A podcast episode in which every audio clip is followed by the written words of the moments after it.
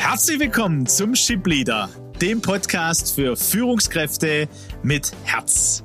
Mein Name ist Aleko Vangelis und an meiner Seite Peter Becker. Gemeinsam sind wir auf dem Weg, um aus Führungskräften Führungspersönlichkeiten mit Herz zu entwickeln, die emotional reif und gesund führen, selbst gesund bleiben und damit Deutschland zur weltweit führenden Nation im Umgang mit Menschen machen. Schön, dass du heute dabei bist.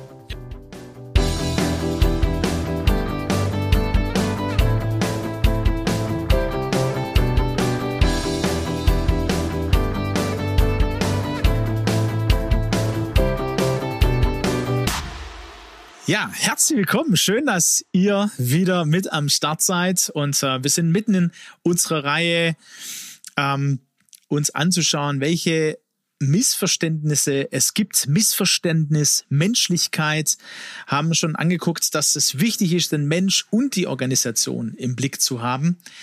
Und ähm, letztes Mal im Espresso haben wir uns angeschaut, äh, wie wichtig es ist, die Übertragung von Eigenverantwortung und Handlungsspielräumen, dass es da eben auch Grenzen gibt und es wichtig ist wahrzunehmen, äh, sowohl ähm, von mir in der Selbstführung wie auch in der Führung von Mitarbeitern, ähm, dass es eben eine Führungsvielseitigkeit braucht, dass man schauen muss, welche Situationen gibt es, wo ähm, ist es jetzt weiterhin gut transformational oder transaktional zu führen und ähm, da wollen wir heute weitergehen.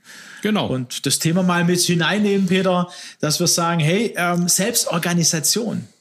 Sie braucht einen angemessenen Rahmen, der Mensch und Organisation dient. Genau, die Selbstorganisation, Aleko, ist ja wieder so ein Wort, ne?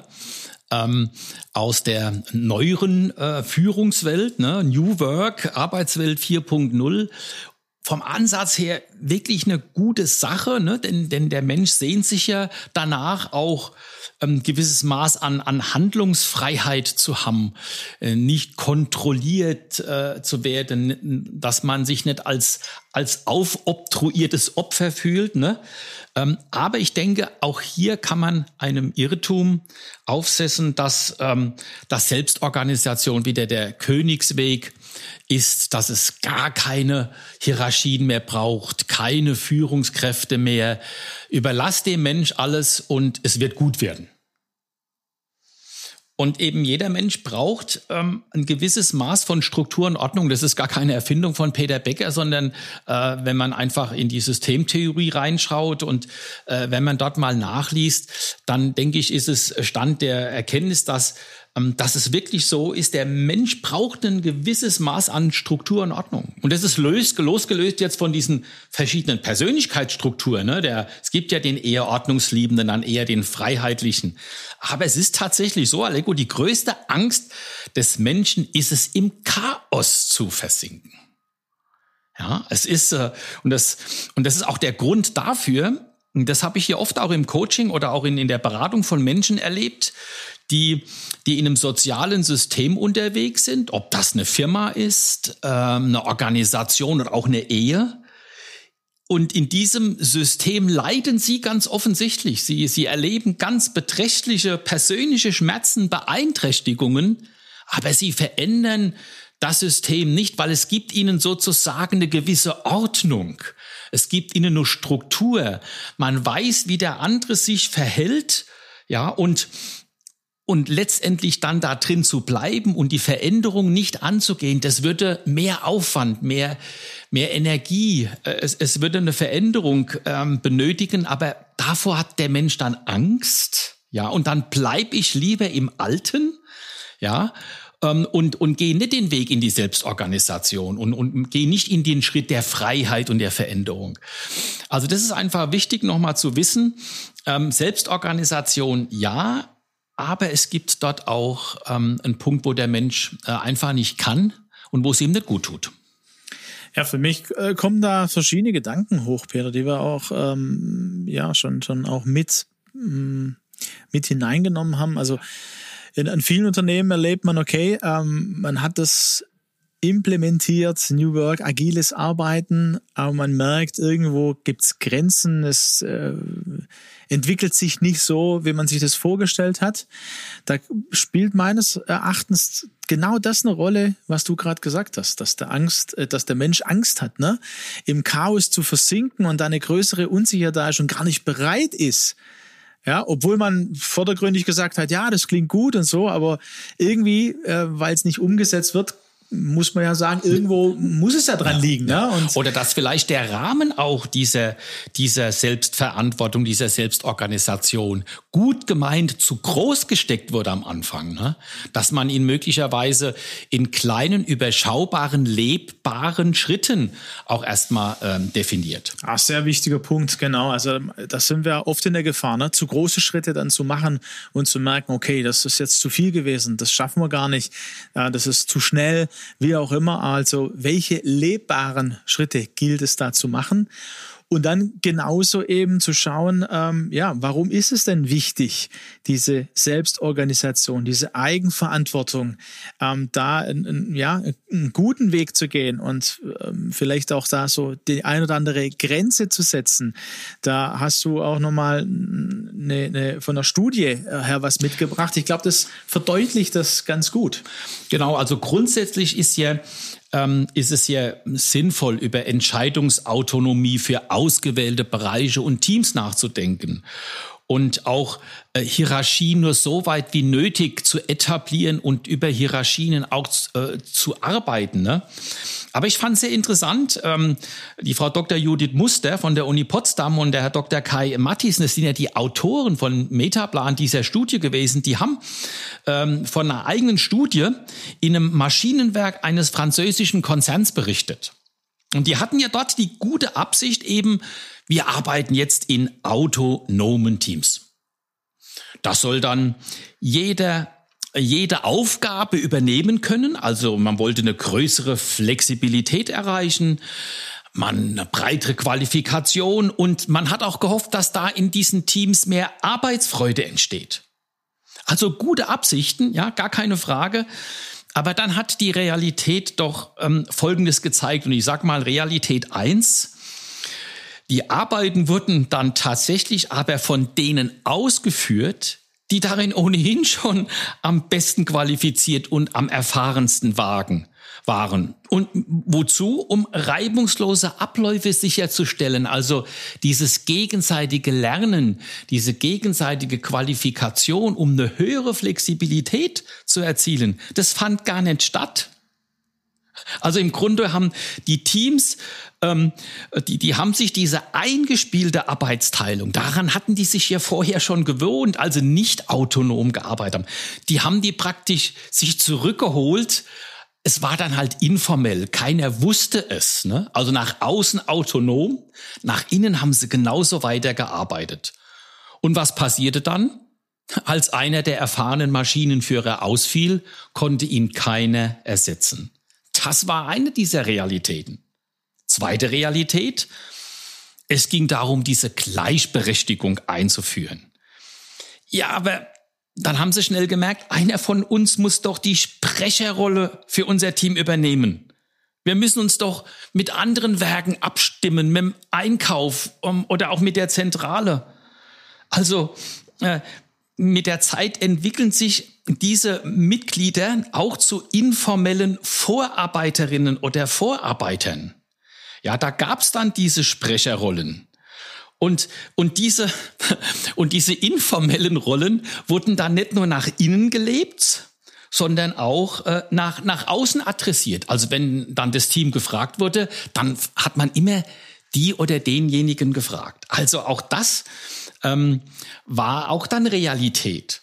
Und zum Schluss äh, aber blieb die Erwartung der Organisation, die blieb bestehen. Also man erwartete weiter autonome Teams. Ja, und die internen Fragen regelt ihr weiter völlig, äh, völlig äh, unabhängig, ne?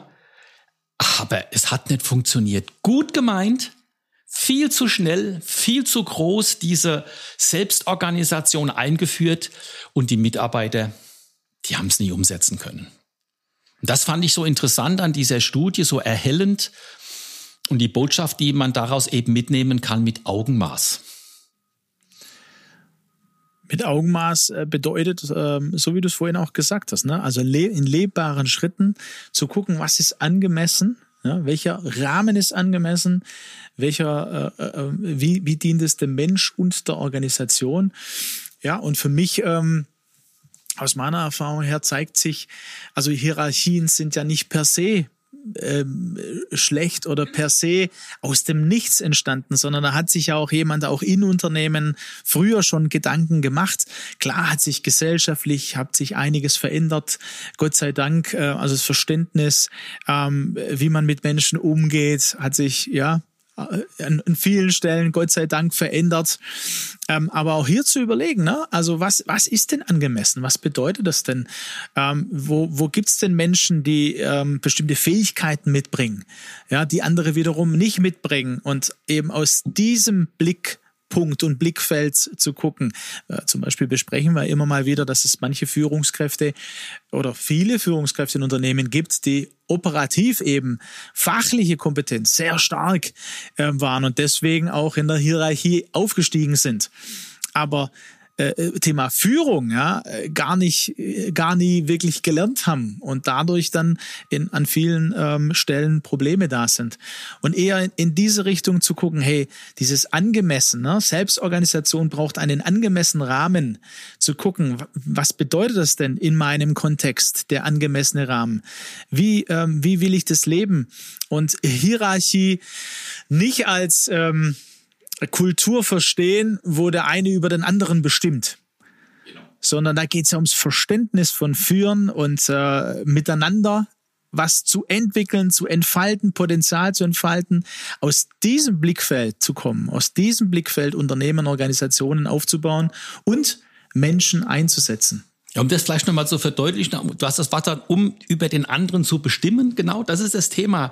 Wer ist jetzt jemand, der bestimmt? Wie erlebt er sich?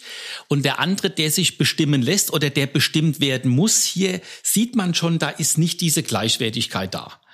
Ähm, und, und darum geht es letztendlich um die Motivation des Herzens und die Frage, ob mein Verhalten, das du jetzt als bestimmt bezeichnet hast, der Situation angemessen ist.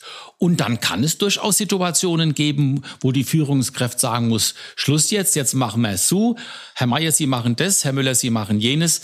Das ist dann auch ein Bestimmen, aber mit einer anderen ähm, Motivation. Um dieses Beispiel von nochmal aufzugreifen, ne?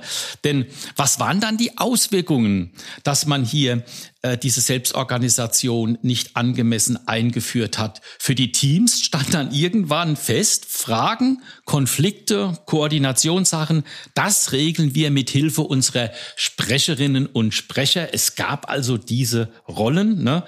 Und es hat dann natürlich noch einen gravierenden Nachteil, wie die beiden Autoren berichten, während nämlich klassische Teamleitungen, also damit eine hierarchische Funktion, ja, ähm, die äh, konnten ja Entscheidungen auch herbeiführen. Ne?